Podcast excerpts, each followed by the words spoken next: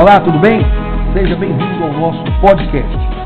No áudio de hoje, você ouvirá a nossa aula que foi ministrada no encontro que fizemos para falar das alterações do Código de Processo Penal, no Código Penal e nas leis extravagantes. Na nossa primeira aula, que você já deve ter ouvido, e se não ouviu ainda, sugiro a você que vá lá, assista primeiro, onde nós falamos das alterações da Lei 13964 no Código Penal. Na aula de hoje, você vai nos ouvir explicar as alterações que essa lei fez no Código de Processo Penal, dando ênfase ao juízo das garantias, ao acordo de não persecução penal, arquivamento de inquérito e a cadeia de custódia nas provas periciais. Vamos então à nossa aula. Seja bem-vindo.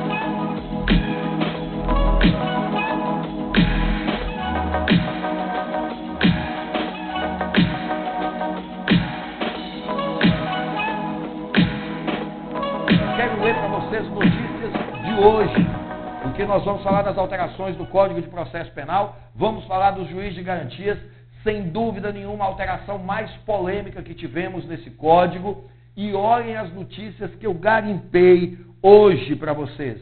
Prestem atenção. Tribunal de Justiça do Amapá já definiu uma estratégia para garantir a implantação do juiz de garantias no Estado a partir do dia 23 de janeiro. Segundo o presidente do tribunal, João Lages, será criado um núcleo de garantias sediado em Macapá, com dois juízes substitutos e um quadro de assessores que vão analisar a legalidade e o controle sobre o inquérito policial nas investigações de todo o Estado. Não há motivos, abre aspas, olhe o que o desembargador João Lages disse. Não há motivos para adiarmos a implantação desta, que é uma solução importante. É o juiz que vai garantir os direitos fundamentais estabelecidos no artigo 5 da Constituição Federal no período da investigação policial irá controlar, controlar a legalidade do auto de flagrante, dentre outras competências previstas na lei.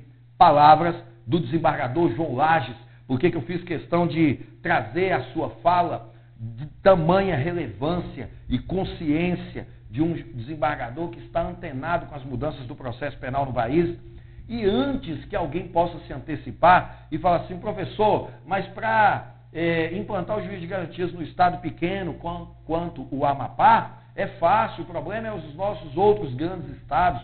Observem, se vocês já baixaram o nosso material, que foi redigido inclusive muito antes dessa notícia aqui, esse material foi redigido desde a semana passada, e eu já dizia, a solução no primeiro momento é criar, criar núcleos de garantias setorizados. Eu, no, no nosso material aí, denominei de juízes de garantias setorizados por região. É lógico que fica muito mais fácil e é isso que o desembargador presidente do Tribunal de Justiça do Amapá pretende fazer. E como eu estava dizendo, ah, mas o Amapá é um estado pequeno lá no norte do país. Nada disso.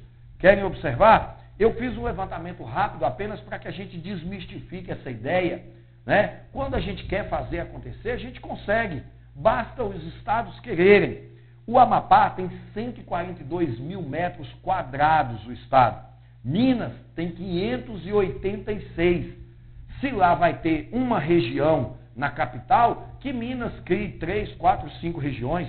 São Paulo tem 248 mil metros quadrados. O Rio de Janeiro tem 1.250 metros quadrados. Então nós não podemos ficar alegando que é porque a dimensão do Estado é muito grande, que não dá para aplicar juiz de garantias. Não existe isso. Olha o que o Tribunal de Minas, presidente do Tribunal de Justiça de Minas Gerais, desembargador Nelson Messias, anunciou nesta segunda-feira a criação de um grupo de trabalho para garantir o mais rápido possível a implementação do juiz das garantias. A iniciativa pretende viabilizar a Lei 13964, conhecida como Lei Anticrime, que altera o Código Penal e o Código de Processo Penal. Abre aspas, diz o presidente Nelson Messias, do Tribunal de Justiça de Minas.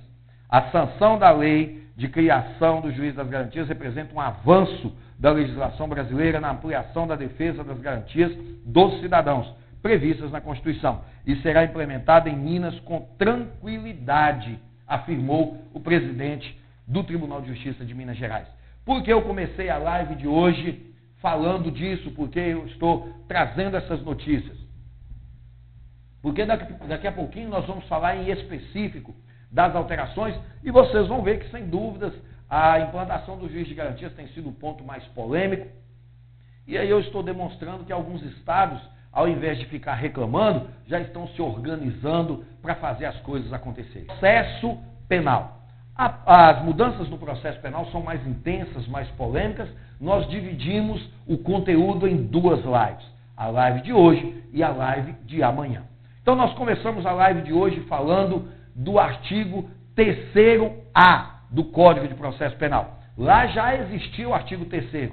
O legislador veio agora e inseriu o artigo 3, letra A. Esse A maiúsculo, não é um A de alínea tá? É um A maiúsculo que indica uma subdivisão do artigo 3 Então nós temos lá no artigo 3 uma redação que agora, de forma definitiva e expressa, implanta no processo penal brasileiro o sistema acusatório. Gente, esse, a meu ver, e eu antecipei isso ontem, é a mudança mais importante no processo penal brasileiro. Agora, expressamente, nós temos implantado no Brasil o sistema acusatório. E o que que isso tem de importante, de relevante, professor? Eu sugiro a vocês que no nosso canal no YouTube tem uma aula, tem um vídeo específico sobre sistemas processuais. Lá eu explico o que, é o sistema inquisitivo, o que, é o sistema acusatório e o que é o sistema que parte da doutrina chamava de misto. Eu sou adepto à corrente de Auri Lopes, de Eugênio Pacelli, que sempre nos ensinou que no Brasil nós não tínhamos um sistema misto. Nós tínhamos um sistema acusatório com ranços, com pechas, com manchas de sistema inquisitivo. Não era um sistema acusatório puro. Agora, o artigo 3 trouxe de forma expressa, o terceiro A,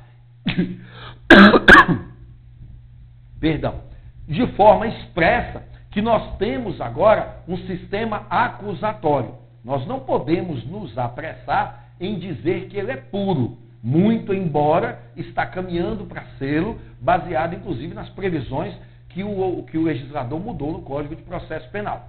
Mas o sistema é acusatório. E o que, que significa isso, professor? Qual é mesmo a grande relevância disso? Gente, a grande relevância de se implantar expressamente agora um processo penal com sistema acusatório é o fato de que não se admite mais no processo iniciativa probatória por parte do juiz. Olha o quanto isso é importante. Não se admite mais o juiz ter a iniciativa de produzir a prova no processo. O sistema acusatório ele tem um, uma, um desenho, um gráfico muito interessante que eu vou mostrar para vocês, que é baseado nessa pirâmide, onde nós temos o Estado juiz, o autor e o réu. O Estado juiz, como órgão super partes, ele não pode se arvorar na produção de provas, que é atribuição das partes. O autor, que é o MP, oferece a denúncia, o réu, o réu apresenta a defesa, respondendo à acusação, fecha a relação processual. O autor produz as provas da sua alegação, o réu produz as provas da sua alegação. Redação do artigo 156 do CPP. Porém, o nosso 156 atual está expresso que o ônus da prova incumbe a quem alega, quem fez a alegação. Mas tem uma vírgula podendo o juiz de ofício determinar a produção de provas, acabou. Essa parte está tacitamente revogada pelo artigo 3A do Código de Processo Penal, agora a partir do dia 23 de janeiro. O que significa dizer, o juiz não tem mais iniciativa probatória no processo penal. O juiz tem que julgar com base nas provas que as partes produzem. O juiz agora deve assumir sim o seu papel de julgador e abandonar a ideia de ficar tentando suprir as vezes do Ministério Público. Para vocês terem uma ideia da importância disso, esse artigo revoga tacitamente muitos outros da nossa Constituição, do nosso Código de Processo Penal. No material que eu disponibilizei para vocês, eu cito alguns exemplos. Esse artigo revoga parte do artigo 156 do Código de Processo Penal. Esse artigo revoga o artigo 209 do Código de Processo Penal, que fala que o juiz pode determinar de ofício a oitiva de testemunhas referidas. O juiz não pode mais fazer isso. É, esse artigo revoga tacitamente o artigo 366 do CPP, que fala que o juiz pode produzir provas antecipadas nos casos da citação por edital em que o réu não comparecer. Gente, prestem atenção. O que é importante com isso? As nossas audiências de processo penal agora serão totalmente diferentes. Nós ainda temos juízes que começa a audiência ele fazendo perguntas para a testemunha do MP. Não pode mais. Agora começou a audiência, o juiz colhe o compromisso da testemunha, abre a palavra para o Ministério Público. O Ministério Público perguntou, abre a palavra para a defesa. A defesa perguntou, encerra o depoimento. O juiz não pode fazer perguntas para a testemunha. O juiz pode interrogar o réu, fazer perguntas para a testemunha. Acabou. O nosso sistema agora é acusatório. O juiz não pode mais inquirir testemunha. Porque o ato de inquirir uma testemunha é produzir provas. E o juiz não produz provas do processo penal. O juiz tem que julgar. Se ele quer produzir provas, vá ser promotor, vai ser o titular da ação penal. Se você optou por ser juiz, ninguém obrigou você a escolher a carreira de magistratura, você optou ser juiz, então se contente com a sua posição no processo, meu caro. Você tem que ser imparcial. Você apenas aprecia as provas produzidas. Você não produz prova no processo penal. Uma pergunta que poderiam me fazer é sobre o princípio da busca da verdade real. Todas as vezes que eu explico esse princípio no processo penal, eu me refiro ao princípio segundo o qual as partes devem buscar a verdade dos fatos onde quer que elas estejam, onde, é que, onde quer que ela esteja, né, a verdade. E com isso, baseado nesse princípio, muitos juízes faziam pergunta para as testemunhas, o juiz determinava oitiva de testemunha que o Ministério Público não tinha rolado, o juiz determinava a produção de prova pericial que ninguém tinha pedido. Acabou. Acabou essa possibilidade. O juiz não pode mais ter iniciativa probatória. Dessa forma, nós precisamos fazer uma releitura do artigo é, do princípio da busca da verdade real. Qual a releitura que temos que fazer? A releitura que se deve fazer a partir de agora, com relação ao princípio da busca da verdade real, é é um princípio aplicado às partes para que as partes, acusação e defesa, possam buscar a verdade dos fatos onde quer que ela esteja. Esse princípio pode servir de fundamento quando eu pedir uma prova pericial, quando o promotor pedir uma prova pericial. Eu vou pedir sobre o argumento de que é meu interesse buscar a verdade dos fatos. Mas esse princípio não pode mais subsidiar a decisão do juiz de produzir de ofício, por conta dele, uma prova que nenhuma das partes quis produzir. Beleza? Olha a importância desse artigo terceiro. É óbvio que nós poderíamos ficar aqui a aula inteira falando apenas dele, artigo 3A do Código de Processo Penal. Mas a nossa live não pode se estender muito sob pena de ficar cansativa, enfadonha e perder aí o objetivo principal, que é se tornar atrativa para você na produção de conhecimento e te atualizar com essas mudanças. Beleza? Então encerramos aqui a discussão do artigo 3A. O sistema do Brasil agora é acusatório, não se discute mais isso. Não se fala mais nisso. Beleza? Artigo 3B.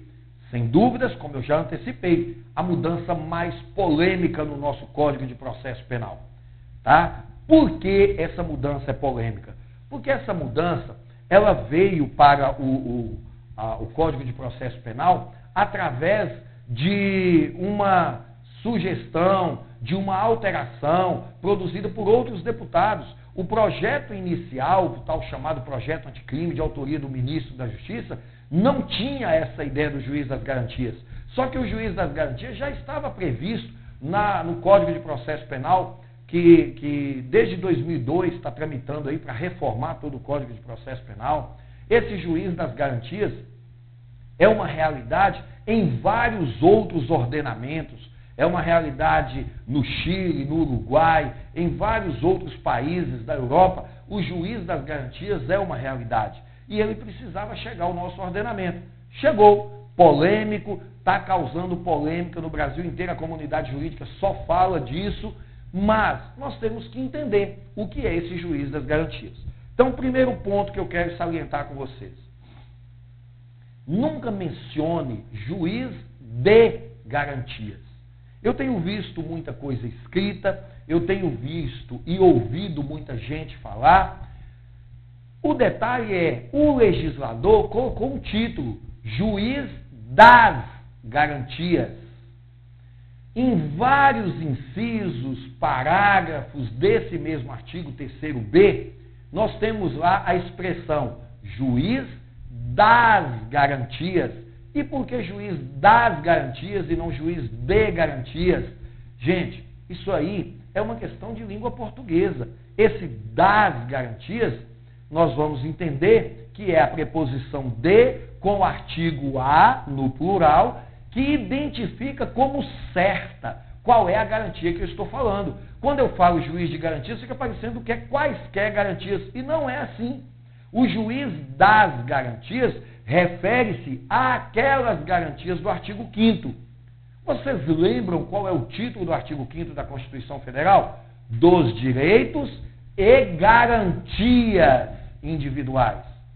Lá no artigo 5 nós temos um rol de direitos e um rol de garantias que vão efetivar esses direitos. Essas garantias constitucionais por diversas vezes, há décadas, vêm sendo violadas no código, no, no, nos processos penais brasileiros.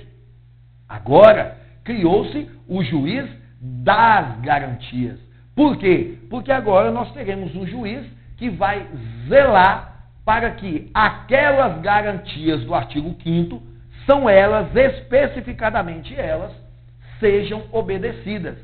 Essa ideia nasce da figura do juiz garantidor, do processo penal garantista, tá? Quem quiser entender um pouco mais sobre isso, eu sugiro que leiam uma obra chamada Fundamentos de Processo Penal, de Auri Lopes Júnior. Lá ele vai falar do sistema garantista, do que, que é o juiz como garantidor dos direitos do réu.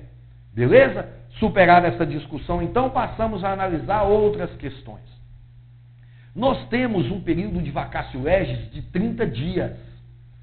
Muitas pessoas estão se é, apresentando nas redes sociais, nos programas televisivos, jornalísticos, jurídicos, falando que é, é provável que o STF suspenda a aplicabilidade do juiz das garantias essa alteração que nós tivemos com a inserção do artigo 3b no Código de Processo Penal. É muito provável que eu esteja aqui falando isso para vocês e daqui a pouco, ainda hoje ou amanhã, saia uma decisão do STF. E por que essa decisão? Vamos entender. Tão logo entrou, é, entrou em vigor, não porque vai entrar em vigor dia 23. Tão logo foi publicada essa lei, algumas associações de magistrados, Associação de Juízes Federais, Associação de Magistrados do Brasil ingressaram com ações diretas de inconstitucionalidade no STF, pedindo a suspensão dessa parte da lei, para que essa parte da lei seja declarada inconstitucional e não se implemente no Brasil o juiz das garantias. Qual é a realidade que nós temos hoje? Nós estamos com o judiciário em recesso até o dia 20, né? O STF volta a funcionar dia 29 de janeiro. Está de plantão até dia 19 o ministro presidente do STF, Dias Toffoli. Depois do dia 19, entra em seu lugar, em substituição a Dias Toffoli, o ministro Luiz Fux. Hoje o que se questiona é se essa decisão for apreciada até o dia 19, ela será decidida por Dias Toffoli, que poderá, em caráter liminar, suspender a, a, a aplicabilidade dessa parte da lei, né? não vai suspender toda a lei, mas o que se refere ao juiz de garantias, ele pode dar uma decisão suspendendo a aplicabilidade do juiz das garantias. Se ele não decidir até dia 19, essa decisão provavelmente será proferida por Luiz Fux. Por quê? Porque o processo, a lei entra em vigor dia 23. Nós temos nós temos até o dia 23 que decidir isso. Então o STF até dia 23 tem que tomar uma decisão. Então, se até dia 19 é, Toffoli não decidir, Fux certamente irá decidir. O que, que a grande maioria está apostando e é a aposta que eu faço? Seja Fux, seja Toffoli, nenhum deles vai suspender a aplicabilidade desse juiz das garantias. O que eles devem fazer é muito provável que faça é aumentar o período de vacácio legis, porque aí convenhamos, muito embora eu seja criminalista, muito embora eu seja adepto às correntes garantistas do processo penal, mas 30 dias é muito pouco para muitos tribunais organizarem-se e implementar o juízo das garantias. Eu entendo 30 dias como muito pouco para que se efetive essas mudanças. Talvez nós precisássemos aí de no mínimo seis meses para que os tribunais se organizassem. Então, eu acredito que os ministros, seja ele Toffoli ou seja Fux, não vão suspender a aplicação dessa lei. Eles vão apenas aumentar o período de vacácio legis, é o que eu acredito que vai acontecer. Mesmo porque Dias Toffoli já manifestou publicamente a favor do juiz das garantias. A grande maioria dos ministros do STF já se manifestaram a favor do juiz das garantias. Então, penso ser algo irreversível e essas ações diretas estão provavelmente com os dias contados pela sua improcedência. Bacana? Superado isso, vamos entender então o que, que efetivamente o juiz das garantias vai alterar no processo penal. Nós tivemos a inserção, e eu sugiro que vocês façam a leitura, é um artigo muito extenso, eu não posso aqui é, consumir o nosso tempo fazendo a leitura de todo esse artigo, mas nós temos o artigo 3 B né, do Código de Processo Penal, com a nova redação agora, inserindo esse juiz das garantias. Aqui nós temos vários incisos, são um total de 28, ou oh, perdão, 18 incisos, tá? 18 incisos falando quais as atribuições do juiz das garantias. Depois eu tenho o artigo 3C e vai até o terceiro F. Então nós temos o artigo 3B terceiro C, terceiro D, terceiro E, terceiro F e alguns deles com muitos parágrafos explicando o funcionamento do juiz das garantias. Então, eu vou fazer um resumo daqueles pontos que, sem dúvida, são os mais importantes para vocês memorizarem. Beleza? Primeira coisa que eu quero que vocês entendam. É, o legislador, lá no artigo 3 D de dado, terceiro D de dado, cometeu uma pequena imprecisão, muito embora a intenção seja brilhante, mas cometeu uma imprecisão de ordem técnica, e eu quero que vocês anotem isso aí, para que você entenda.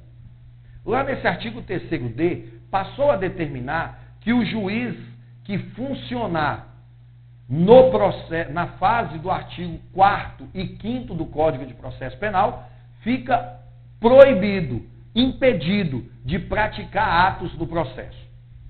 Então vamos lá. O artigo vem dizer que o juiz que praticou atos na fase do artigo 4 e do artigo 5 do Código de Processo Penal fica impedido de funcionar durante a instrução processual. Nós entendemos, eu acho que fica muito claro, é, muito clara a intenção do legislador, ele quis dizer o seguinte: o juiz que atuar no inquérito não pode mais funcionar no processo. Ele não pode presidir audiência de instrução, ele não pode sentenciar. Beleza. Só que quando o legislador escreveu o juiz que praticar atos na fase do artigo 4 e 5 não pode funcionar no processo. Mas o artigo 4 explica o que é polícia judiciária. Não tem nada a ver com juiz. O artigo 5 fala da iniciativa da ação penal. Quando que uma ação será de iniciativa pública, será de iniciativa privada, como é que se procede a investigação nos casos de ação pública condicionada, de ação privada, não tem nada a ver com juiz Também. O artigo 6 do Código de Processo Penal fala dos atos que devem ser praticados pelo delegado. Também não tem nada a ver com o juiz. Ou seja, infelizmente, foi um escorregão muito feio do legislador. O legislador queria dizer que o juiz que ia praticar qualquer ato na fase de inquérito está impedido de funcionar no processo penal. Beleza? É assim que nós temos que entender a redação desse artigo terceiro D de dado. Bom, outro detalhe que eu quero falar para vocês está no artigo terceiro B de bola, artigo terceiro B de bola, parágrafo segundo. O que que esse artigo fala? Esse artigo fala lá no seu parágrafo segundo que o juiz poderá, e eu vou ler para vocês, para que vocês observem que é na redação que nós temos um problema. Se o investigado estiver preso, o juiz das garantias poderá, mediante representação da autoridade policial e ouvido do Ministério Público, prorrogar uma única vez a duração do inquérito, por até 15 dias. Após o que, se ainda assim a investigação não for concluída, a prisão será imediatamente relaxada. Meus amigos, prestem atenção, nós temos aqui um detalhe a ser observado. Mais uma vez, o legislador cometeu um pequeno deslize e nós temos que saber interpretar isso aqui. O que quer dizer com isso? Primeiro, que o inquérito é prorrogável por mais 15 dias quando o réu estiver preso. Mas em nenhum momento o artigo mencionou que o prazo do inquérito foi alterado. Então não foi. O prazo do inquérito continua sendo 10 dias réu preso, 30 dias réu solto. Né? Nos casos dos crimes é, regidos pelo CPP. Se for os crimes regidos pela lei de drogas, aí é outra coisa. O prazo é de 30 dias ou de 90 dias. Não é esse caso. Aqui nós estamos falando dos casos regidos pelo CPP. Réu preso, 10 dias. Réu solto, 30 dias. Isso, essa lei não mudou. Continua do mesmo jeito que era antes.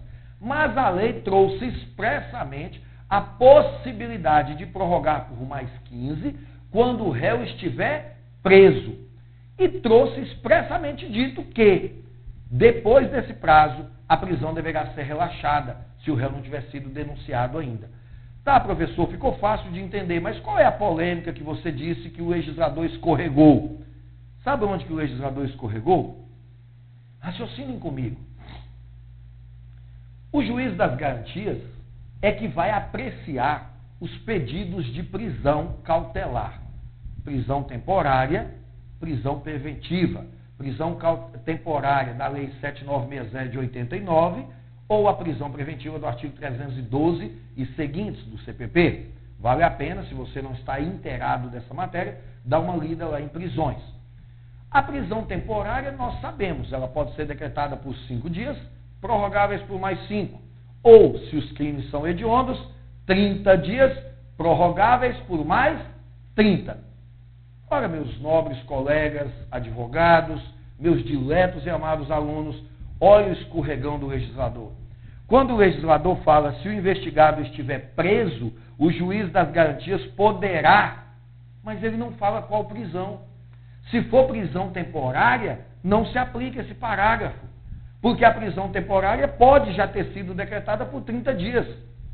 Como é que o juiz vai prorrogar por mais 15 se a lei de prisão temporária permite prorrogar por mais 30? Percebam, e na verdade essa prorrogação de mais 30 está na lei de crimes hediondos, Percebam que aqui nós temos um escorregão do legislador. Esse caso aqui deveria estar escrito assim: se o investigado estiver preso decorrente de prisão preventiva, aí tudo bem, porque a prisão preventiva não tem prazo.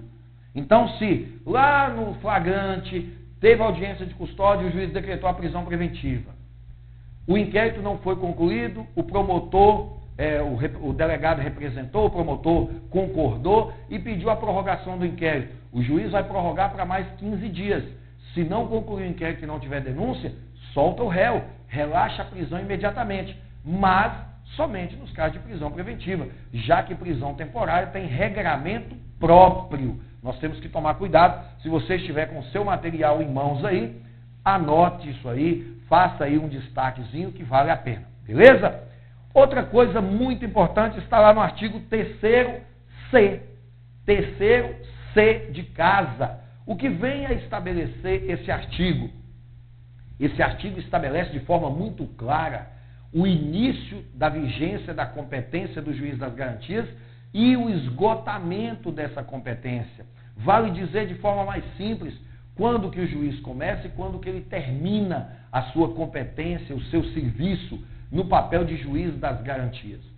Iniciou-se uma investigação, vocês vão perceber que lá no artigo 3b, nos diversos incisos que tem, em um deles está escrito que é atribuição do juiz das garantias ser informado de toda investigação criminal. Ou seja, qualquer investigação criminal que foi iniciada, seja através de um inquérito policial pelo delegado de polícia, seja através de um PIC, procedimento de investigação criminal pelo promotor de justiça, a autoridade judicial deverá ser informada.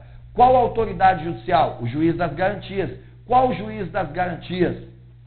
Vai depender da organização que cada tribunal der. Por exemplo, se nós tivermos juízes das garantias setorizados, um juiz atendendo a várias comarcas, a exemplo do que acontece com as turmas recursais nos juizados especiais, qualquer delegado que iniciar um processo de investigação, um inquérito, tem que informar para esse juiz. Qualquer promotor que iniciar um procedimento de investigação criminal tem que informar para esse juiz. Bom, a partir do momento que esse juiz é informado da existência de uma investigação, ele passa a ser ali o juiz das garantias. Né? Ele vai zelar pelas garantias processuais asseguradas ao investigado. Se nós tivermos um pedido de prisão temporária, é o juiz das garantias que vai decidir. Se nós tivermos um pedido de prisão preventiva, é o juiz das garantias que vai decidir. Se nós tivermos um pedido de busca e apreensão, é o juiz das garantias que vai decidir. Se nós tivermos um pedido de interceptação telefônica, é o juiz das garantias que vai decidir. Encerrado o inquérito, denunciado o réu, esse juiz recebe ou não a denúncia e a partir do momento que ele receber a denúncia, esgotou a sua competência. Ele vai receber a denúncia e mandar distribuir essa denúncia para o outro juiz, que será o juiz que vai instruir o processo. Gente, olha que bacana se nós enxergarmos o processo sobre a ótica acusatória. O juiz que já decidiu prisão preventiva, o juiz que já decidiu prisão temporária, o juiz que decidiu busca e apreensão, o juiz que decidiu interceptação telefônica, ele está contaminado. Por mais que ele queira, ele não consegue mais ser imparcial. Isso é óbvio e evidente. Ele já está contaminado. Né? Então, diante dessa realidade, quando o promotor denunciar, esse juiz vai receber a denúncia e mandar distribuir essa denúncia já recebida para algum outro juiz que será o juiz instrutor. O juiz que vai instruir, que vai julgar, vai colher as provas, apreciar essas provas e sentenciar. Tá? Isso é muito importante a gente entender, mas eu volto a chamar a atenção de vocês para a redação do artigo 3C. O artigo 3C fala que o juiz das garantias terá cessado a sua competência com o recebimento da denúncia nos termos do artigo 399 desse Código. De novo, o referido artigo estabelece uma redação em que o juiz terá cessada a sua competência com o recebimento da denúncia nos termos do artigo 399 deste Código. Meus amigos, muita calma. Respirem, tomem água e entendam o cuidado que nós temos que ter com esse 399. O 399 é um artigo que está inserido na topografia dos ritos ordinários e sumários do procedimento comum no processo penal. De novo, esse artigo 399 está inserido nos ritos do procedimento comum, o rito sumário e o rito ordinário. Desde já, antecipo, não se aplica a figura do juiz das garantias no juizado especial. a lei veio expressamente trazendo essa impossibilidade. Mas observe, quando fala do 399, vamos refletir. A denúncia será rejeitada ou não no artigo 395. 395 ela pode ser rejeitada. No 396, o juiz recebe a denúncia, determina a citação do réu. No 396A, o réu apresenta a resposta à acusação. No 397, absolvição sumária.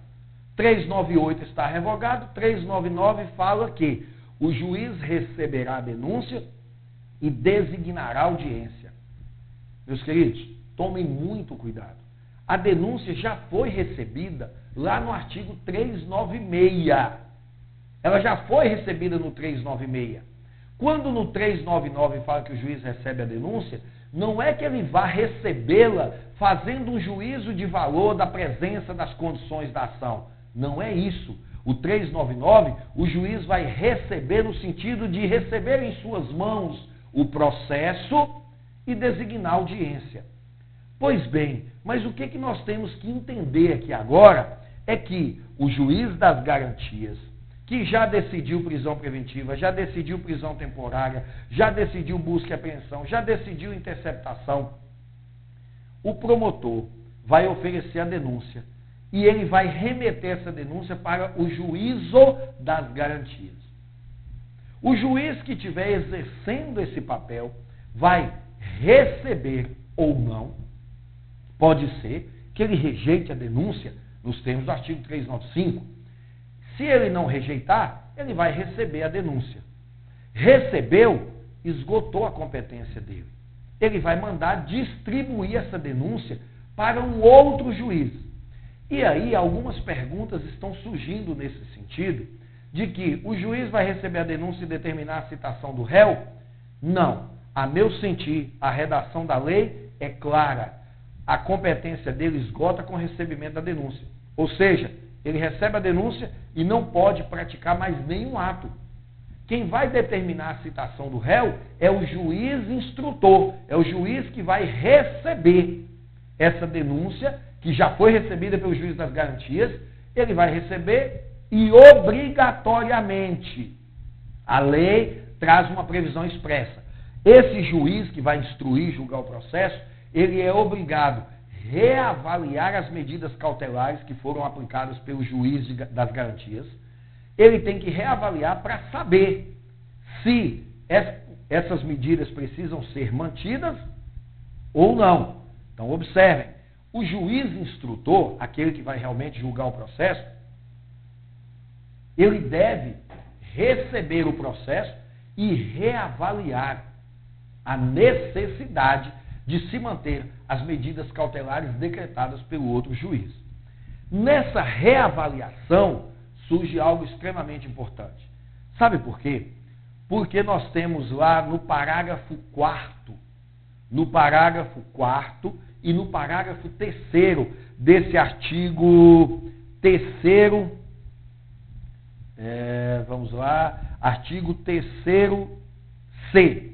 No artigo terceiro C, nós temos o parágrafo terceiro e o parágrafo quarto falando o seguinte: tudo aquilo que se produziu no inquérito, ou seja, o inquérito completo, os autos com a busca e apreensão, os autos da interceptação telefônica, os autos da prisão temporária, todos esses autos produzidos durante a investigação vão ficar, e a lei usa essa terminologia, vão ficar acautelados, acautelados, protegidos na Secretaria do Juízo das Garantias. A denúncia vai servir para o juiz nua e crua, só a denúncia o juiz instrutor vai receber só a denúncia. E ele vai determinar a citação do réu para apresentar a resposta à acusação. O que significa dizer é a intenção que o legislador tem de esse juiz, que é o que vai julgar o processo, não ser contaminado pelo que foi recebido, produzido lá na investigação. O que foi produzido na investigação é apenas para subsidiar, para formar a opinião do representante do Ministério Público. Se formou opinião a ponto do Ministério Público entender que deveria denunciar, denunciou. Pronto, acabou. As únicas peças que vão ser produzidas no inquérito e vão acompanhar a denúncia é o que nós chamamos de provas não repetíveis. As provas não repetíveis seguirão. E aí eu faço uma correção no que eu tinha acabado de dizer. Busca e apreensão. Interceptação telefônica é prova não repetível. Não tem como o juiz da instrução mandar fazer a interceptação telefônica de novo e tentar obter o mesmo resultado, fazer a busca e apreensão de novo. Essas são provas não repetíveis. Essas seguem com a denúncia. O que não vai seguir com a denúncia é o depoimento colhido na investigação, é o, o depoimento colhido da testemunha, da vítima. Isso não vai seguir com a denúncia. A denúncia vai sozinha, acompanhada no máximo com as provas não repetíveis. Beleza? E aí qual o cuidado que eu quero que vocês tomem na hora de apreciar isso na prática? Esse material produzido na investigação vai ficar acautelado no juízo das garantias. O parágrafo 4 trouxe uma redação clara à disposição das partes. À disposição das partes. O que significa dizer, esse material que está cautelado lá no juízo das garantias será acessado pelo promotor ou pelo advogado. Juiz não é parte. E aí, se nós fizermos uma leitura rápida desse dispositivo, nós poderíamos afirmar que o juiz está proibido de ter acesso ao que se produziu na investigação. Em tese, sim, mas não é muito verdade isso. Sabe por quê? Porque a própria lei diz, estabelece, que o juiz deve reapreciar a necessidade de se manter as medidas cautelares. Como que ele vai apreciar sem analisar os documentos produzidos na investigação? Então, tenho para mim que, querendo ou não, queira a defesa ou não, o juiz vai acabar tendo acesso a essas provas produzidas ou esses elementos de informação produzidos lá no inquérito. Bacana? Mas a lei é clara em dizer: estará no juiz das garantias à disposição das partes. Beleza? Eu tenho dito também, já escrevi sobre isso, nada impede que o promotor, já que essa documentação está lá para acesso dele, o promotor vá lá, copie e junte tudo no processo. Num primeiro momento, eu não vejo vedação da lei quanto a esta possibilidade. É lógico que, diante do caso concreto, como tudo é muito novo, está sendo implementado, alguns ajustes, algumas adaptações serão necessárias e é provável que a defesa possa, e é, é, é louvável que faça, impugnar essa juntada. Né? Porque se a intenção do legislador era não contaminar o juiz instrutor com aquilo que foi produzido no inquérito, o promotor não pode ir lá vir juntar essas peças, porque aí estaria violando a, aquilo que o legislador é, tentou fazer com a implementação do juízo das garantias. Por outro lado, nós não vimos também como proibir o promotor de fazer isso, já que, em nome do princípio da busca da verdade real, ele vai querer buscar isso lá. Né? Mas, cenas do próximo capítulo, tem muitos ajustes ainda a se fazer, nós vamos entendendo como que isso vai funcionar na prática. O que eu estou explicando para vocês agora é baseado apenas no que a redação da lei trouxe para que a gente possa é, apreciar, estudar e se preparar aí para essas mudanças. Beleza? Então eu encerro aqui a minha discussão sobre o juiz das garantias. Ao final eu vou voltar para responder as perguntas de vocês. Vamos agora falar do acordo de não persecução penal. O que a doutrina se antecipou em chamar de plea bargain, ou seja, é um jogo negociado, uma barganha, um negócio, é a possibilidade que nós temos agora de o um advogado, juntamente com seu cliente, negociar com o Ministério Público uma forma de evitar uma persecução penal. Daí o nome Acordo de Não Persecução Penal. Vejo com ressalvas algumas coisas desse acordo, mas de uma forma geral evoluímos muito e é muito interessante. Esse modelo de justiça negocial trazido do sistema norte-americano, desde que aplicado, adequado à realidade do nosso ordenamento jurídico, pode produzir muita coisa interessante, muitos resultados bons para nós, sobretudo é, reduzir a quantidade de encarceramentos no país, evitar a todo custo é, submeter a, os nossos clientes ao cárcere, né? é reduzir a superlotação que nós temos no sistema prisional. E por que isso vai acontecer?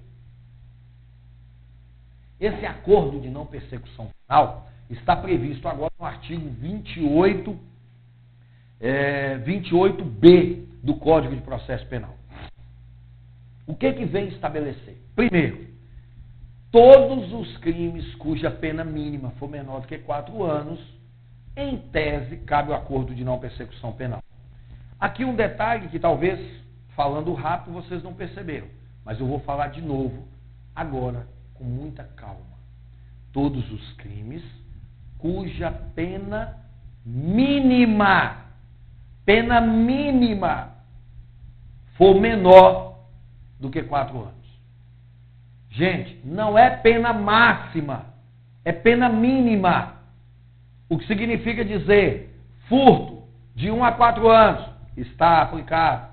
Estelionato de 1 a 5 anos está aplicado. Receptação de 1 a 4 anos é cabível. Homicídio simples, é, homicídio culposo de 1 a 3 anos é cabível. Homicídio no trânsito, pena de 2 a 6 anos é cabível. É homicídio culposo, né? É, todos os crimes de corrupção, corrupção ativa, corrupção passiva, concussão, lavagem de dinheiro, fraude à licitação, praticamente todos os crimes praticados contra a administração pública cabem aqui. Veja bem, esse modelo de justiça negocial, ele vem ao encontro de um sistema de política criminal que já vem sendo discutido há muito tempo no Brasil.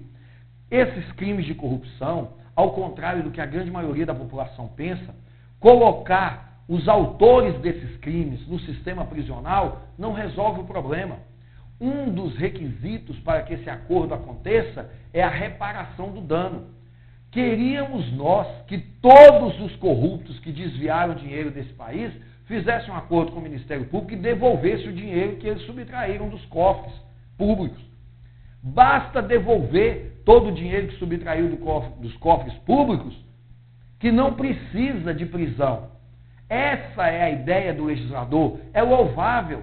O que nós queremos é, você imagina aí uma cidade pequena, onde empresários e políticos desviaram dinheiro da educação, da saúde, a cidade está passando por situações difíceis. Ninguém quer colocar ninguém na cadeia, não. Pega essa pessoa, faz um acordo com ela e ela devolve tudo que ela subtraiu e converte isso em saúde, educação, moradia, lazer para essa comunidade. É isso que nós precisamos. Beleza. Esse é o espírito do legislador, essa é a ideia. Mas, preste atenção. Primeiro, o réu tem que ser primário. Segundo, o réu tem que confessar o delito. Isso nos preocupa, porque nós não sabemos ainda como será essa confissão. Nós temos um receio muito grande de que muitas pessoas passem a, a confessar crimes que não praticaram apenas para se verem livres da perseguição do Ministério Público. Isso é preocupante, tem que ser analisado com muita cautela. Outro requisito, a pessoa tem que se comprometer a reparar o dano. Significa dizer, se ele não tiver condições de reparar o dano, ele não vai ser beneficiado com o acordo. Ele tem que reparar o dano. Não pode se aplicar ao réu que é reincidente, ele tem que ser primário. E a lei traz algo diferente. Nem aqueles dedicados à atividade criminosa habitual. Ele pode ser primário tecnicamente, não tem nenhuma condenação transitada em julgado. Mas ele está respondendo vários processos, o promotor entende que ele tem uma conduta criminosa habitual e não quer oferecer o acordo para ele. O réu que se sentir prejudicado pode se socorrer ao procurador de justiça, que é a instância superior do Ministério Público, para pleitear que a ele seja oferecido esse acordo de não persecução penal. Beleza? Mas fez o acordo, vai para o juiz. Qual juiz? O juiz das garantias. Porque nós não temos denúncia ainda. É um acordo de não persecução penal. Fez um acordo, vai para o juiz das garantias. O juiz vai analisar esse acordo, vai analisar com profundidade se é cabível, se é absurdo, se não é. Se o juiz não homologar o acordo, volta para o MP consertar o que está errado. Se o juiz homologar, observem, o juiz homologou esse acordo, a vítima desse crime deve ser informada, deve ser intimada, e esse acordo volta para o MP, para que o MP remeta esse acordo para o juiz da execução penal e lá se execute esse acordo. Observe, o Ministério Público reuniu com o advogado e seu cliente, fez um acordo. Pegou esse acordo, mandou para o juiz das garantias. O juiz das garantias homologou, determinou a intimação da vítima.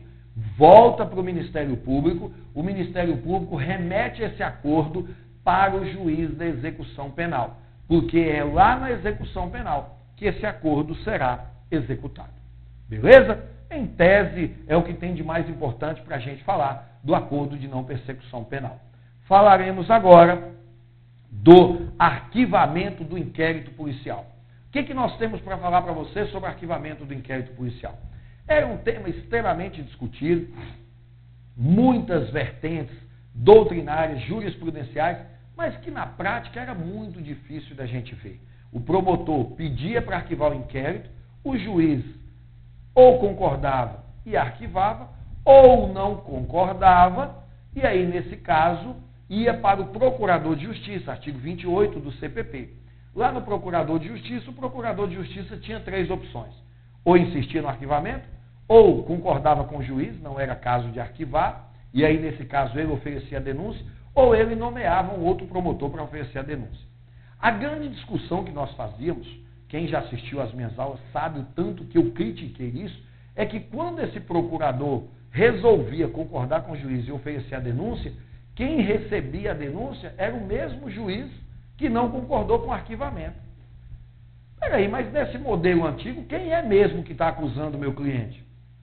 É o promotor que queria arquivar o inquérito? Ou é o juiz que estava lutando para não arquivar o inquérito? Olha o tanto que o sistema era falho. Eram manchas de um sistema inquisitivo dentro do nosso sistema acusatório. Agora, isso acabou. O artigo 28 do Código de Processo Penal agora tem outra redação. Quem determina se vai arquivar ou não é o promotor. Não precisa perguntar nada para juiz, não precisa mandar para juiz, nada disso. O promotor decide. Vou arquivar o inquérito. Acabou. Mas o legislador ainda cometeu, a meu ver, um outro deslize. O legislador colocou expressamente na lei que o promotor definiu arquivar o inquérito, determinou arquivar, ele tem que remeter os autos para a instância superior a ele, o procurador de justiça, para homologar esse arquivamento, para analisar se ele fez certo ou errado. A meu ver, um completo absurdo. O promotor decidiu arquivar, está arquivado. E eu entendo que é absurdo, por quê? Porque o legislador também previu que a vítima tem que ser intimada, notificada, perdão. A vítima vai ter que ser notificada. Se ela não concordar, ela pode requerer uma revisão desse arquivamento ao procurador de justiça. Então eu percebo que nesse caso a vítima seria um fiscal. O promotor entendeu por arquivar, arquivou. A vítima tem que ser notificada. Foi notificada. A partir da notificação, 30 dias, ela pode requerer a revisão desse arquivamento ao procurador de justiça. Então a vítima é que vai funcionar como fiscal. Não precisava o promotor mesmo ter que mandar isso para o tribunal. Tá? Mas a lei determinou assim e é assim que vai funcionar agora. Então, sobre arquivamento de inquérito, nada demais, apenas isso, muito tranquilo de se entender. Por fim, o último tema da noite de hoje, o que nós chamamos de cadeia de custódia na prova pericial. Cadeia de custódia passou a ser prevista agora no artigo 158 do Código de Processo Penal. Meus amigos, há muito tempo que essa terminologia, cadeia de custódia, vem sendo discutida em provas de concurso. Concurso da magistratura, concurso da Defensoria Pública, concursos de Ministério Público, sobretudo. Nessa discussão, é preciso inicialmente você não misturar os institutos. Não tem nada a ver audiência de custódia com cadeia de custódia. Audiência de custódia, nós temos uma prisão em flagrante e esse cidadão que foi preso será levado à frente do juiz numa audiência de custódia. Pronto. Cadeia de custódia é outra coisa. Cadeia de custódia é um instituto trazido para o processo penal que busca aferir a sequência de atos em cadeia desencadeadores da produção de uma prova. Vou apontar de forma mais clara para que você entenda. Todas as vezes que nós vamos ter uma prova pericial, essa prova teve um início. Surgiu um indício, desse indício surgiu um elemento de convicção maior, iniciou-se a perícia, recolheu o material, levou para o laboratório, analisou, voltou com o laudo conclusivo. Essa prova pericial ela teve uma sequência de atos.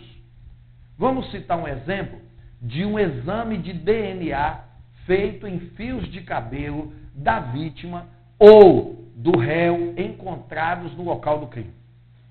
Observe, uma perícia feita em fios de cabelo, e esses fios de cabelo foram encontrados no local do crime. Nós precisamos saber se esses fios de cabelo são da vítima ou se são do suposto autor dos fatos. O que, que a cadeia de custódia, lá do artigo 158, veio agora regulamentar? A produção dessa prova pericial deverá obedecer uma cadeia sequencial de atos, de forma a permitir que a defesa possa se defender efetivamente. Porque antigamente o que, que acontecia? Aparecia no processo apenas o laudo falando. Foi encontrado esse fio de cabelo e descobriu que esse fio de cabelo é do réu. Tá. E se esse fio de cabelo não foi encontrado no local do crime? Esse fio de cabelo foi deixado cair pelo réu no dia que ele foi ouvido na delegacia. Observem que nós vivemos durante muitos anos com esse problema. O que essa cadeia de custódia quer agora é legitimar a validade de uma prova pericial.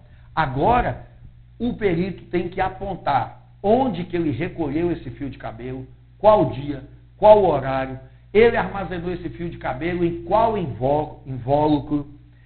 Esse invólucro está identificado com etiquetas de qual inquérito que pertence, para onde que foi, para uma central de perícias. A lei veio tratar expressamente disso. Nós teremos que criar uma central de perícias para que essas provas sejam analisadas. Então, ou seja, eu, advogado de defesa, quando eu pego um inquérito para fazer a defesa do meu cliente, eu vou ter conhecimento de toda a cadeia de custódia da prova desde quando ela começou até onde que ela terminou.